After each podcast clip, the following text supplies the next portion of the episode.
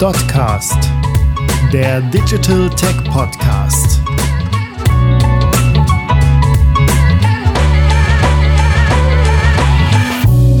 Migration im E-Business von Oxid zu Magento 2.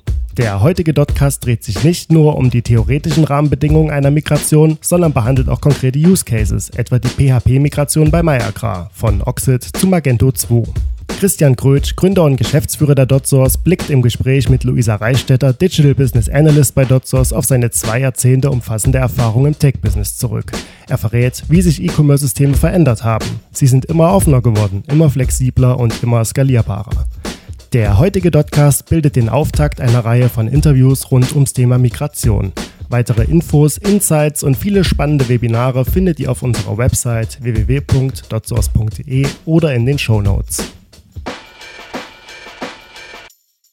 Ja, ähm, vielen Dank, dass du dir Zeit nimmst, höchstpersönlich, für das Techtelmechtel äh, und die ähm, Idee umzusetzen, sehr konkret über Migrationsprojekte zu sprechen.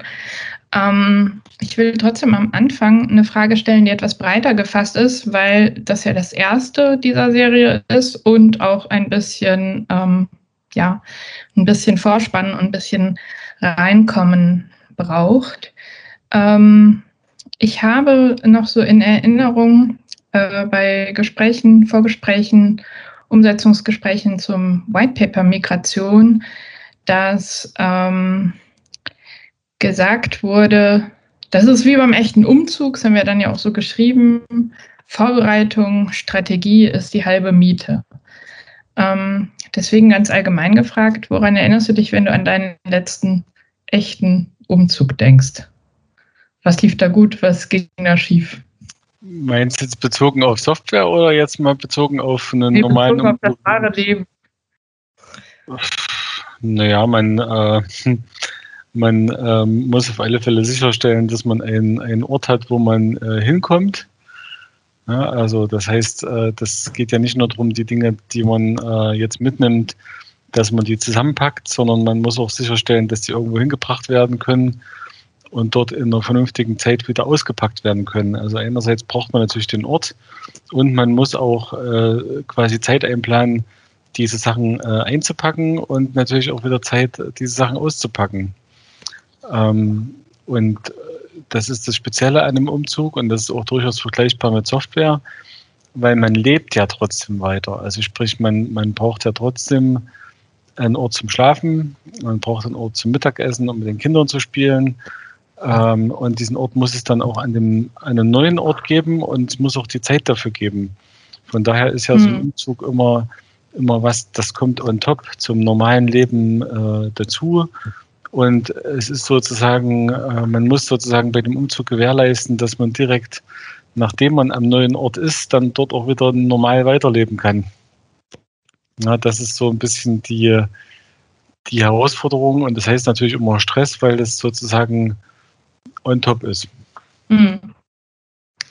Und äh, du hast es ja schon gesagt, äh, ich fand das Stichwort mit den Kindern spielen ganz, äh, ganz gut. Es gibt ja Protagonisten, denen ist so ein Ausnahmezustand relativ schwer zu vermitteln. Und die sind per se, ähm, ja, besondere Rücksicht geboten. Ähm, wenn man das jetzt mal auf Migrationsprojekte in der IT abstrahiert, und du hast ja schon gesagt, das ist ziemlich ähnlich, man braucht ein Ziel, man braucht aber vor allem eine Organisation der Zeit dazwischen, dass das normale Leben, das normale Treiben weitergehen kann. Ähm, bei, äh, bei so einem Softwareprojekt, wer sind denn da diejenigen oder auch ähm, die Elemente, die besonders zu schützen sind, für die das Leben, wenn es irgend geht, so normal wie möglich trotzdem weitergehen soll, trotz Umzug, trotz Migration? Ja gut, das sind ja die klassischen Stakeholder. Also wenn du jetzt äh, um, über die Kinder sprichst, dann sind das ja unsere Kunden, fängt auch mit K an. Äh, und die wollen natürlich äh, möglichst äh, reibungslos einfach weiter einkaufen oder äh, möglichst weiter, also wenn es jetzt zum Beispiel nicht nur eine Commerce-Migration, sondern vielleicht eine CM oder Marketing Automation Migration ist, wollen möglichst weiter unkompliziert mit dem Unternehmen interagieren. Das ist so die, die, erste, äh, die, die erste Zielgruppe, die, die es dort zu schützen gilt. Die, der zweite Kreis sind dann die, die Hausangestellten. Also beim privaten Umzug bin ich das oder ist das vielleicht meine Frau? Äh, die müssen natürlich weiter äh, für die Kunden sorgen. Und äh, im Unternehmen sind das äh, natürlich entsprechend dann die Leute, die beim Shopsystem jetzt zum Beispiel ähm, ähm, Shop-Management machen, die Digitalmarketing machen, äh, die Bilanzierung und Buchhaltung machen, also Rechnungen stellen, Mahnung, Mahnwesen und so weiter. Die Leute, die die Pakete packen. Ähm, genau. Genau. Also die Hälfte. Äh, das sind so, und die Leute, die die Produktdaten machen, also das sind so, ich weiß nicht, habe ich schon Digitalmarketing äh, gesagt? Mhm. Ja. Ähm, und, und das sind sozusagen die, also die verschiedenen Unternehmensbereiche, die quasi auf der Software arbeiten.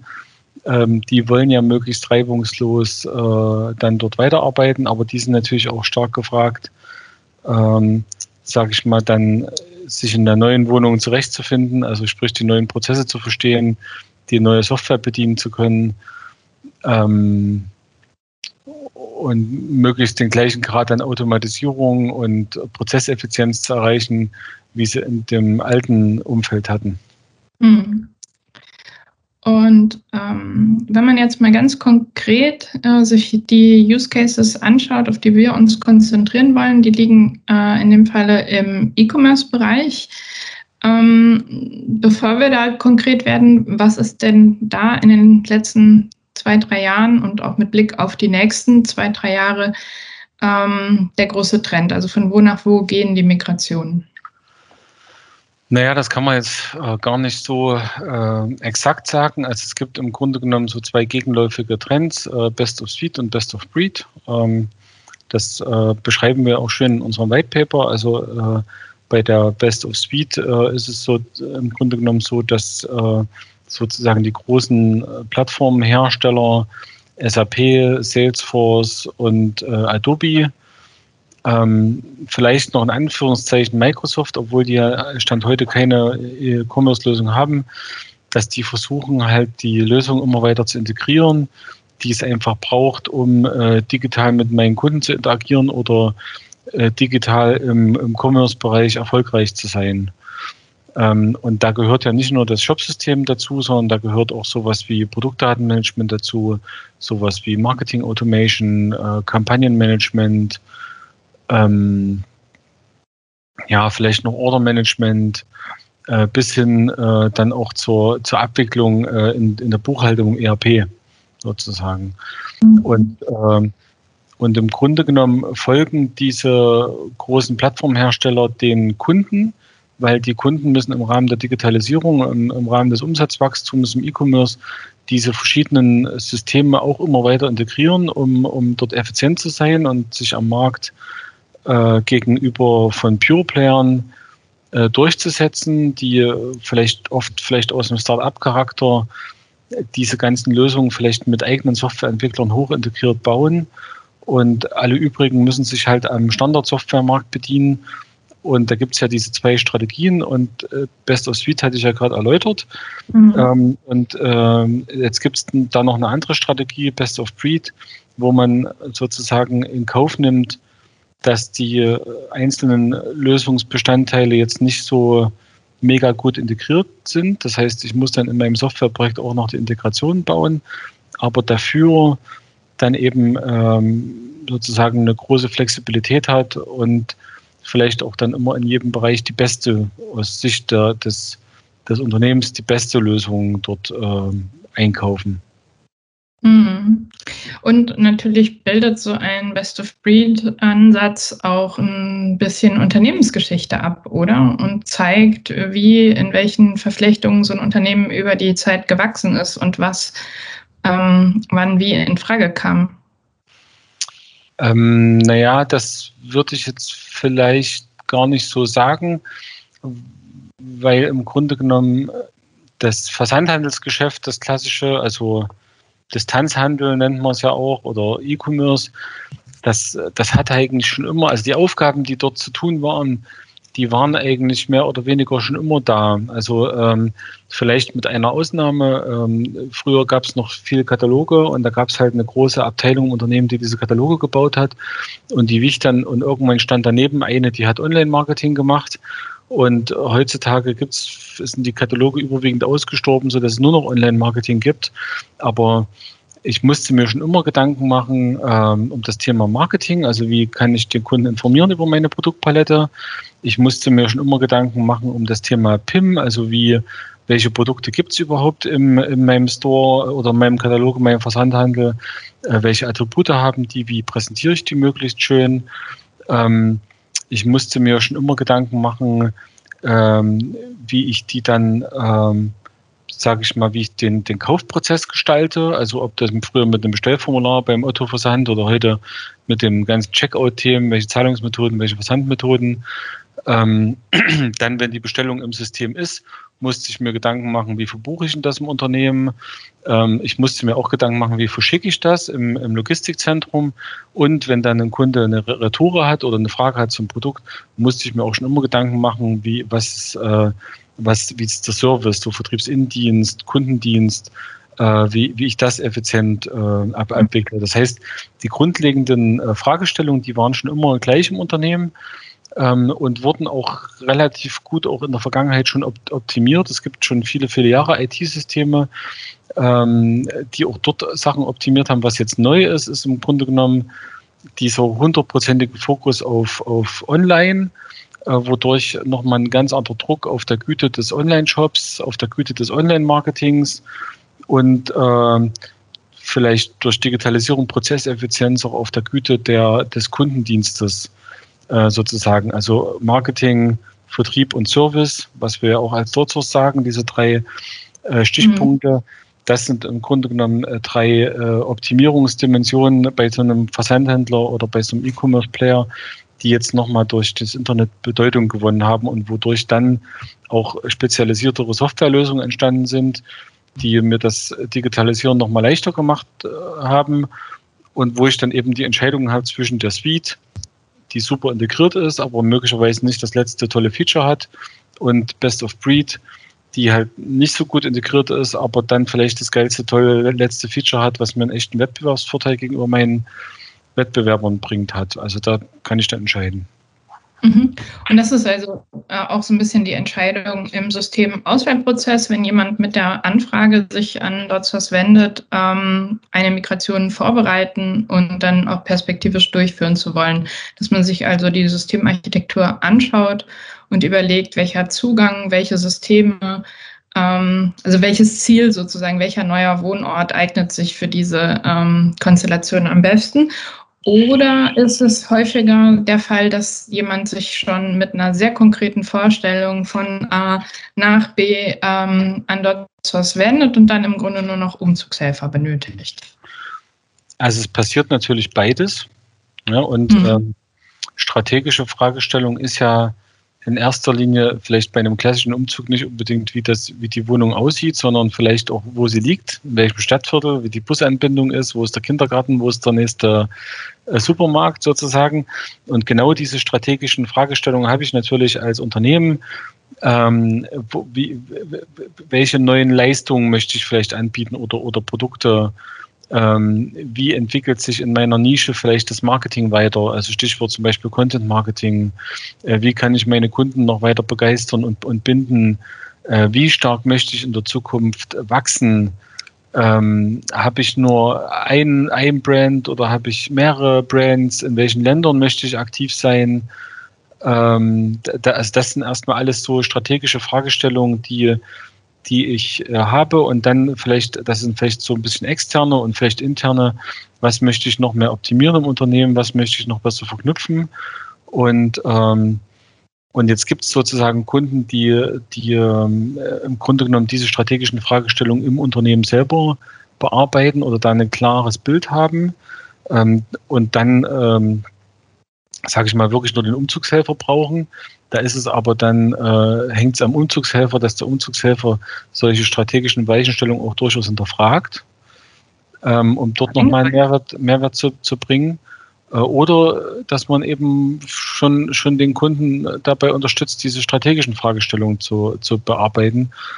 Und dann äh, geht es halt darum, ähm, sage ich mal, um die konkrete Auswahl des, des Systems und äh, wenn das bei Hinterfragen dann gleich bleibt, dann ist es halt so. Und wenn nicht, dann, äh, dann macht man halt dort nochmal eine Systemauswahl. Und ähm, ich meine, das, das Ende, am, am, Ende muss trotzdem der Umzug von A nach B möglichst äh, reibungslos laufen.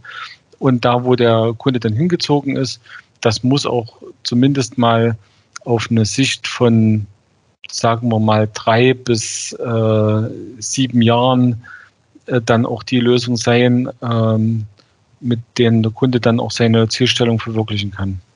Mhm.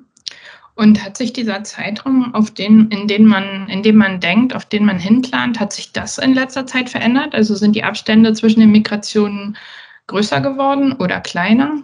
Ähm, du blickst da ja selbst auf fast mehr als äh, ja. anderthalb Jahrzehnte Erfahrung. Das würde mich mal interessieren.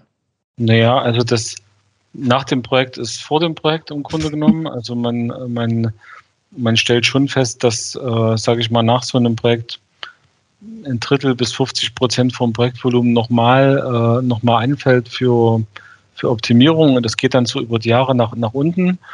Und ähm, sage ich mal so, aller klassischerweise hat man tatsächlich aller, aller fünf Jahre so eine Migration eingeplant. Äh, die Systeme sind aber schon immer so gut, dass man eigentlich auch äh, sieben Jahre warten könnte. Aber das ist dann mehr schlecht als recht. Und es entwickelt sich einfach, ja, das Internet entwickelt sich ja nach wie vor sehr schnell ähm, oder auch exponentiell durch den Netzwerkeffekt und durch Moore's Law. Das sind die beiden Effekte, die da, die da dahinter liegen. Ähm, und äh, das bedeutet, dass sich auch die Technologien sehr schnell weiterentwickeln dort im Internet und, sage ich mal, zum Beispiel auch die Anforderungen von Google oder die Anforderungen von Browsern oder auch die Anforderungen der Kunden. Und äh, deswegen ähm, muss ich eben, muss ich eben schon damit rechnen, dass ich alle fünf Jahre so, eine, so einen großen, so einen großen Technologiesprung auch habe. Ähm, das, das hat eine Ausnahme. Es gibt ja auch äh, cloud-basierte Systeme, ähm, also SaaS-Systeme wie zum Beispiel äh, Salesforce äh, als Plattform eine ist. Und ähm, letztendlich gehen ja alle Softwarehersteller mehr und mehr in diese Richtung. Und ähm, da bin ich, löse ich mich ja von dieser On-Premise-Welt, wo ich äh, aller, sage ich mal, drei bis sieben Jahre eben diesen großen Versionssprung habe, äh, hin zu einer Cloud-Welt, wo ich, sage ich mal, jedes Jahr so eine kleine Migration habe, weil sich dann sozusagen die, ich bin sozusagen näher dran, aber der, der letztendlich, der, der Aufwand äh, verteilt sich im Grunde genommen nur äh, relativ gleichmäßig, weil ich immer wieder ganz viele kleine Migrationen habe, weil die, die, die kommen natürlich in so einer Cloud-Lösung auch nicht ohne große oder ohne, ohne Technologiewechsel aus. Also Stichwort äh, jetzt bei Salesforce mit der Lightning-Oberfläche, mhm. äh, die, die auch äh, sozusagen dazu führt, dass bestimmte Funktionalitäten quasi migriert werden müssen. Das ist aber dann nicht so, ähm, so schwierig oder komplex, wie das äh, bei einer klassischen Migration war, wie es früher ist. Mhm. Und das ist sozusagen auch was, was man wissen muss über das Thema Migration. Ähm, ich habe ja nicht nur den Aufwand, diese Software initial mal zu erstellen oder die Standardsoftware anzupassen, zu programmieren, sondern ich investiere ja über die Jahre auch weiter für Change Requests oder für veränderte Anforderungen. Mhm. Und also, ähm, Entschuldigung, wenn ich ganz kurz unterbreche, damit ja. so ein bisschen auch äh, Dialog am Ende ähm, entsteht. Ähm, die Abkürzung äh, SaaS, also zum Glück kein Virus, sondern äh, Service. Service ähm, der Gedanke, dass man auch ähm, die, die Skalierbarkeiten so ein bisschen an einen externen sozusagen Anbieter gibt, der das ähm, auch mit überwacht und mit übernimmt. Denn oft, und ähm, dann kommen wir vielleicht so langsam zum äh, Praxisbeispiel, oft ist ja ein tatsächlich erfreulicher Grund, Grund für eine Migration, für einen Umzug, nämlich, dass man an seine Grenzen stößt mit dem Raum, dass man sich also vergrößert, man ja. mehr Kinder bekommen hat, Haustiere adoptiert, ja. Bücher nicht wegschmeißt. Und ähm, bei Unternehmen, dass man einfach wirklich die Kundenkreise vergrößert hat, ähm, die Produkte äh, ausgebaut hat und irgendwann das alte System an äh, seine Grenzen stößt und ein neues her muss, was skalierbarer ist. Ähm, fallen dir da äh, sozusagen konkrete Migrationsgeschichten ein, wo genau das passiert ist, ein älteres System abgelöst werden musste wegen ähm, Platzmangel? Ja, schon. Und, und was aber es quasi symptomatisch ist, ist, dass man gar nicht weiß, was man alles in seiner Wohnung hat, wenn man umzieht. äh, und, und das geht auch vielen Kunden so. Die wissen, die wissen sozusagen gar nicht in Gänze, was alles für Funktionalitäten in diesem System äh, implementiert sind, ähm, weil weil oftmals ist der Dokumentationsstand von einem System, was seit, äh, seit fünf oder zehn Jahren äh, lebt oder gelebt hat, auch nicht besonders gut oder gründlich. Ähm, und und so, so dass man dann oft überrascht ist, sozusagen, wenn man dann, ähm, sage ich mal, das Ganze budgetieren muss, das Vorhaben, ähm, wie viel Funktionalitäten eigentlich in dem System äh, stecken. Und im Grunde genommen ein Anhaltspunkt wäre, was habe ich denn in meine alte Lösung, seit, seit ich äh, dann mit der Live gegangen bin, alles in, investiert. Ja, und ähm, viele, viele Kunden budgetieren die so, dass sie sich sagen, na, wie viel hatten ursprünglich mal die Einführung von dem System gekostet, unterschlagen aber die jahrelange Weiterentwicklung, die in das System geflossen äh, sind. Hm. Wenn man ähm wenn man so etwas als, als Unternehmen ähm, plant, dann gibt man ja auch richtig viel ähm, Informationen preis, die vielleicht ähm, an, den, an den Dienstleister. Wie wichtig ist denn da ähm, Vertrauen? Also du meinst, du hast ja quasi auch wirklich die Metapher zurecht benutzt. Ne? man lässt äh, so beim, wie beim Umzug, man lässt Leute in seinen privaten Raum und je nachdem, wie knapp die Zeit wird, äh, legen die am Ende die Unterhosen zusammen, äh, dass man die auch noch alle mitnimmt. Mhm. Ähm, und bei Unternehmen gibt man ja auch dem Dienstleister, der Agentur Einblicke in ähm, ziemlich geschützte Prozesse. Ähm, was ist denn da wichtig, wenn man sich entscheidet, mit wem man dieses Abenteuer startet? Naja, also erstmal muss man sich da die muss man sich da die, muss man sich davon lösen, von der, von der Angst, weil letztendlich ist das halt für uns völlig normal, dass wir, oder das ist die Anforderung, ich meine, wir müssen sozusagen die, die Welt und die Prozesse des Kunden verstehen und die ähm, in, in neue Software gießen. Und das ist was, was wir halt bei vielen Kunden machen und deswegen sehen wir natürlich auch sehr, sehr viel. Ähm, und letztendlich ist das halt unser, unser Job und unser Business, so wie auch der, der Handwerker halt zu verschiedenen Leuten in die Wohnung kommt, wenn er die Fenster warten muss oder wenn Fenster neu, neu eingebaut äh, werden. Ähm, und einerseits kann man sagen, dass die Kunden ähm, unterschiedlicher sind, als sie denken. Also jeder Kunde ist dann auch, man kann auch eine Software, die man für einen Kunden erstellt, niemals eins zu eins in einem anderen Unternehmen verwenden. Und auf der anderen Seite sind die Unternehmen aber auch gleicher, als sie denken, sozusagen. Also ähm, es ist schon, es gibt jetzt nicht diesen mega Wettbewerbsvorteil, der jetzt in, in Prozessen begründet wäre, sozusagen. Also ähm, wenn die Wettbewerbsvorteile, die begründen sich vielleicht in Marke, in Reichweite, in, in Größe, in Skalen- und Erfahrungskurvenvorteilen. Hm. Ich finde es unglaublich sympathisch, wie geradezu ähm, bescheiden du es formulierst, weil ich hätte jetzt erwartet, dass äh, auch wirklich so knallhart kommt, naja, Dotzhaus hat schon ähm, wirklich über 15 Jahre äh, sämtlichen namhaften Unternehmen in Deutschland dabei geholfen, äh, Migrationen durchzuführen. Und Migrationsprojekte scheitern ja nicht selten und man liest dann sogar teilweise davon in der Zeitung ähm, und äh, fressen sehr, sehr viel Geld.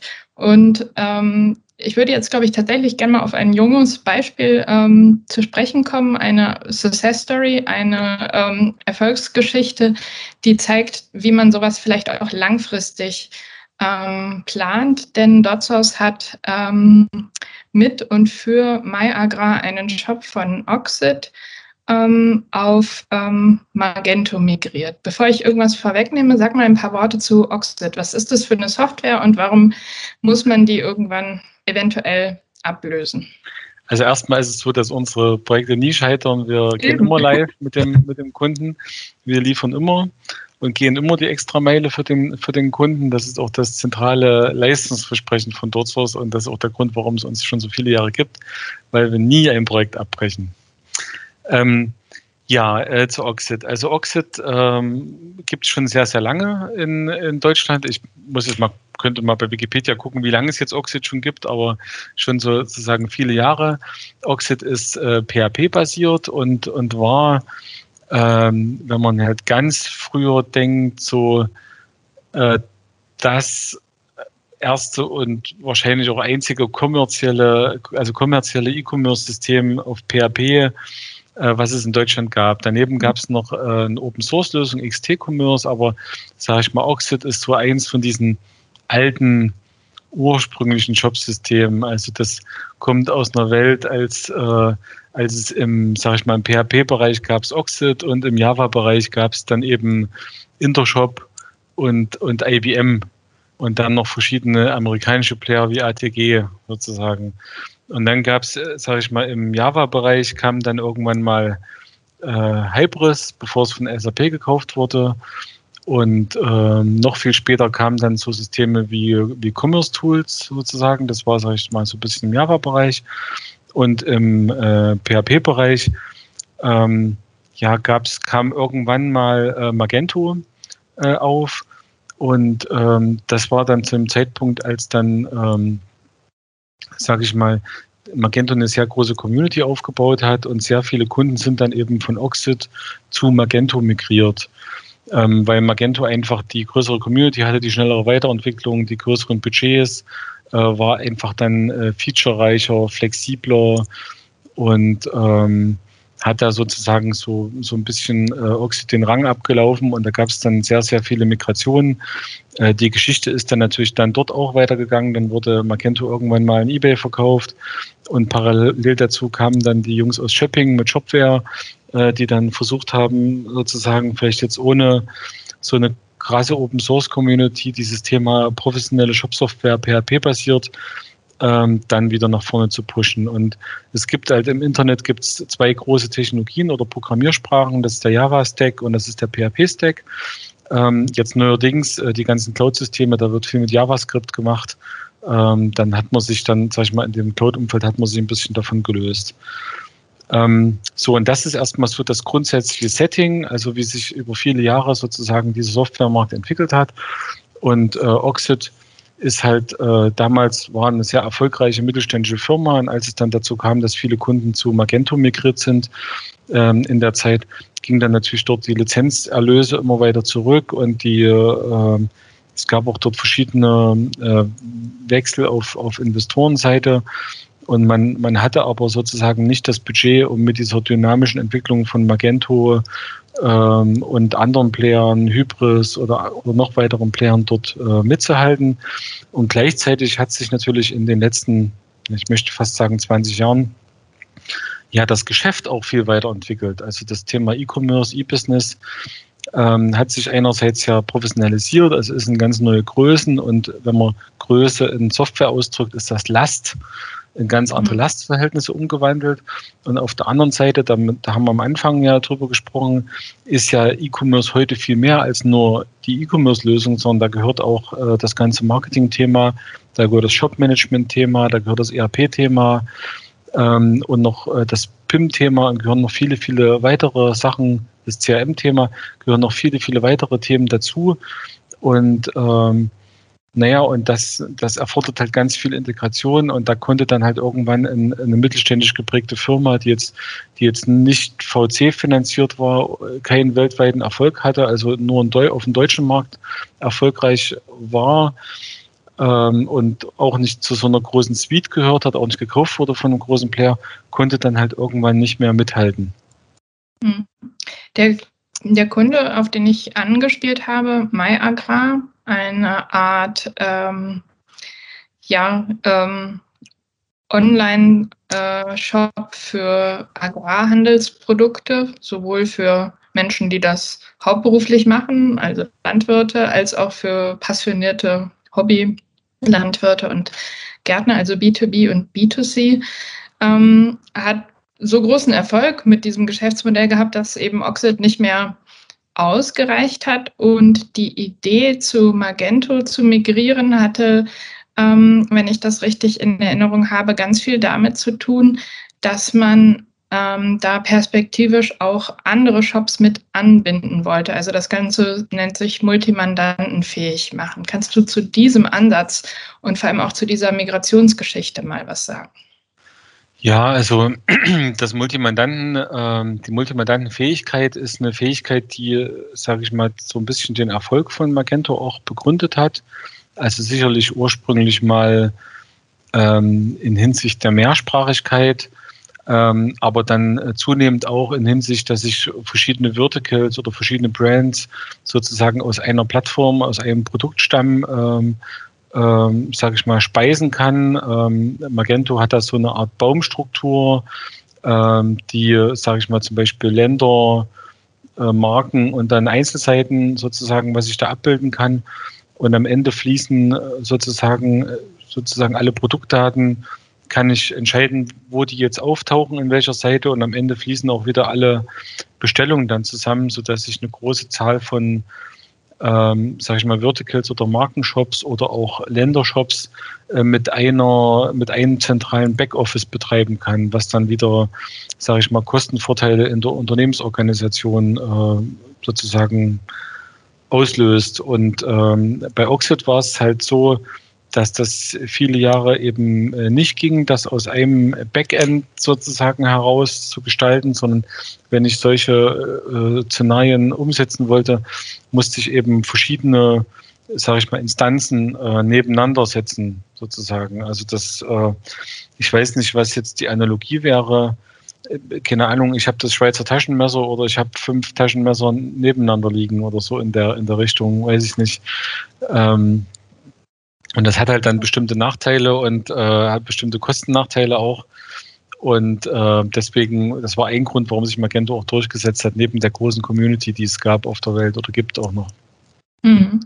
Und jetzt ist ja so strategisch äh, gesprochen die Idee von MyAgrar gewesen, innerhalb ihres Konzernverbundes, und sie gehören ja zu ähm, einem noch größeren ähm, Agrarhandel, ATR, Landhandel, der so halb oder ganz Norddeutschland und Teile Polens und äh, Teile Skandinaviens beliefert, dass sie da so eine Art äh, Role Model Funktion einnehmen innerhalb ihres Konzernverbundes, was E-Commerce angeht.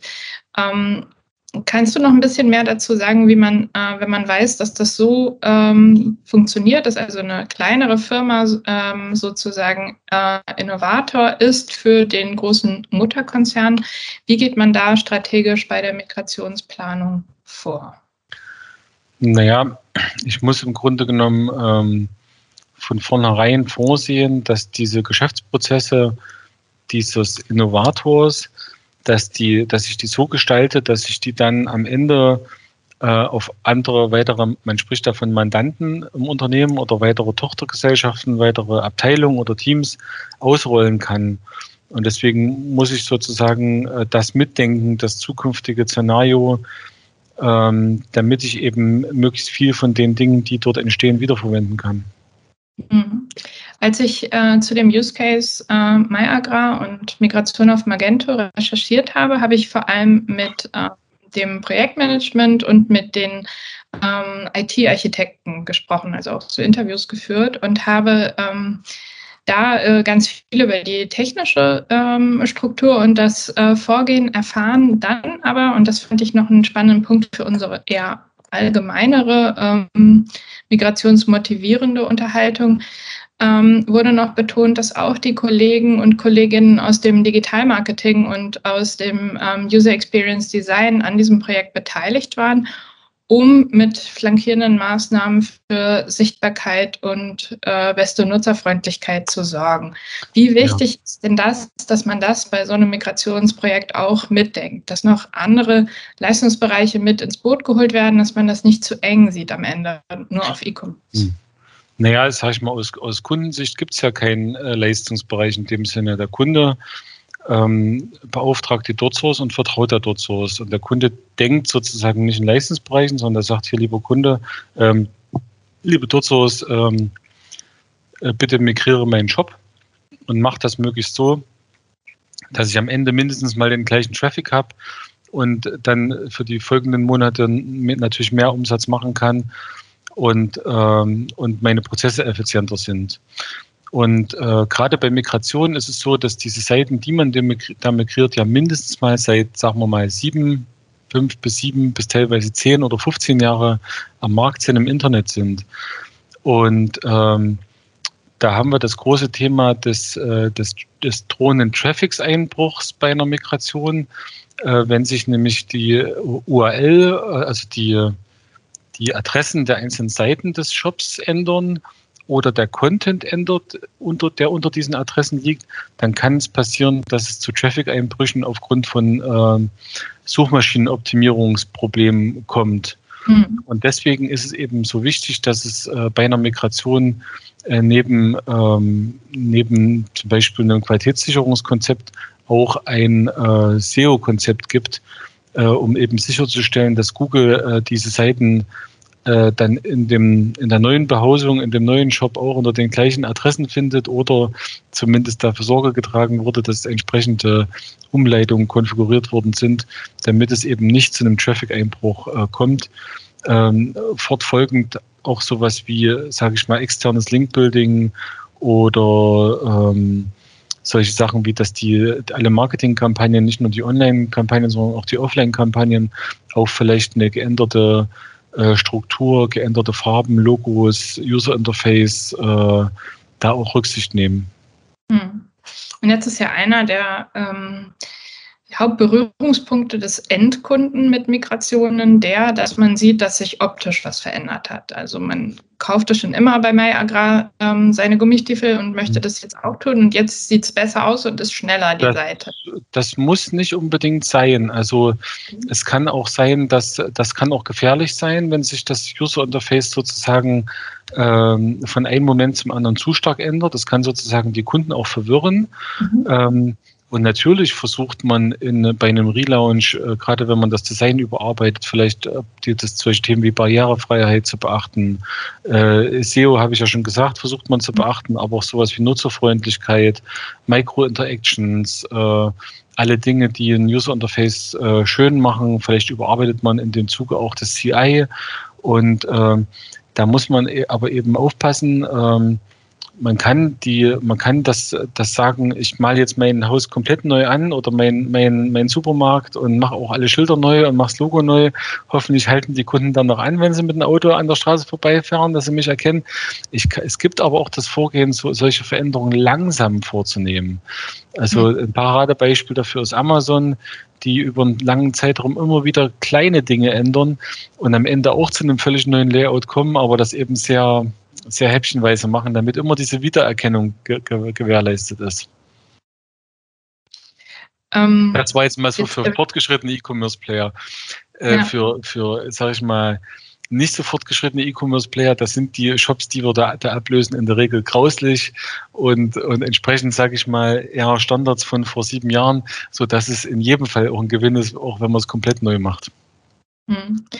Ähm, dann tatsächlich ähm, können wir doch noch die Wolte schlagen äh, zu einer Methode, die da ganz wichtig ist, um ähm, Evolution voranzutreiben und nicht Revolution im E-Commerce, nämlich ähm, AB-Testing, also dass man im Endeffekt ähm, das datenbasiert macht und Nutzer in Gruppen unterteilt und ähm, Erhebungen macht, welche Positionierung, welches Buttons, auch welches, welche kleine Layout-Veränderungen bei der Zielgruppe am besten ankommt. Ist das ein ja. Thema, was man auch während Migrationen angehen sollte oder ist das ja. strategisch ein Thema, was man sich für danach aufheben soll, es, zur kontinuierlichen Optimierung? Ja, das ist ein Thema, was eher an der Weiterentwicklung gelagert ist, um, mhm. um das zu optimieren. Aber ähm, es ist äh, seit vielen Jahren schon Best Practice bei solchen Migrationen neben einem Lasttest, also bevor man live geht, äh, zu schauen, äh, verträgt denn diese Software die neue Software den, den Traffic, den Kundenansturm, auch sowas äh, quasi ein AB-Test zu machen, indem man sozusagen einen Teil des Traffics äh, schon über das neue System lenkt. Das geht aus, äh, sage ich mal, ähm, IT-architektonischen Gesichtspunkten nicht immer, weil oftmals äh, sozusagen braucht das ERP-System auf Kundenseite sage ich mal, einen Partner, der mit dem ERP-System spricht. Da, da, da hat man eben so eine 100% Migration. Aber ähm, äh, es gibt auch die Variante, dass man, dass man einen Teil des Traffics dann über so einen neuen Shop äh, lenkt. Und wenn man das nicht machen kann, dass man zumindest versucht, eins, mit einzelnen Ländern zu starten, also kleinere Länder, zum Beispiel bevor man äh, Deutschland auf die neue Plattform schaltet, erstmal mit Österreich anzufangen oder der Schweiz. Hm. Ähm, Dafür kann man zum Beispiel AB-Software AB verwenden. Das, ist, das schlägt den Bogen perfekt. Ich, äh, ich danke dir. Dann müssten wir eigentlich beim nächsten Mal auf jeden Fall über Java-Migrationen sprechen, oder? Ja, also wir müssten, ähm, wir müssten eigentlich beim nächsten Mal, mal mal über das Thema sprechen, was jetzt im genau was im Java-Bereich passiert ist und dort vielleicht, äh, wie ich vielleicht von, von Intershop äh, wegmigrieren kann.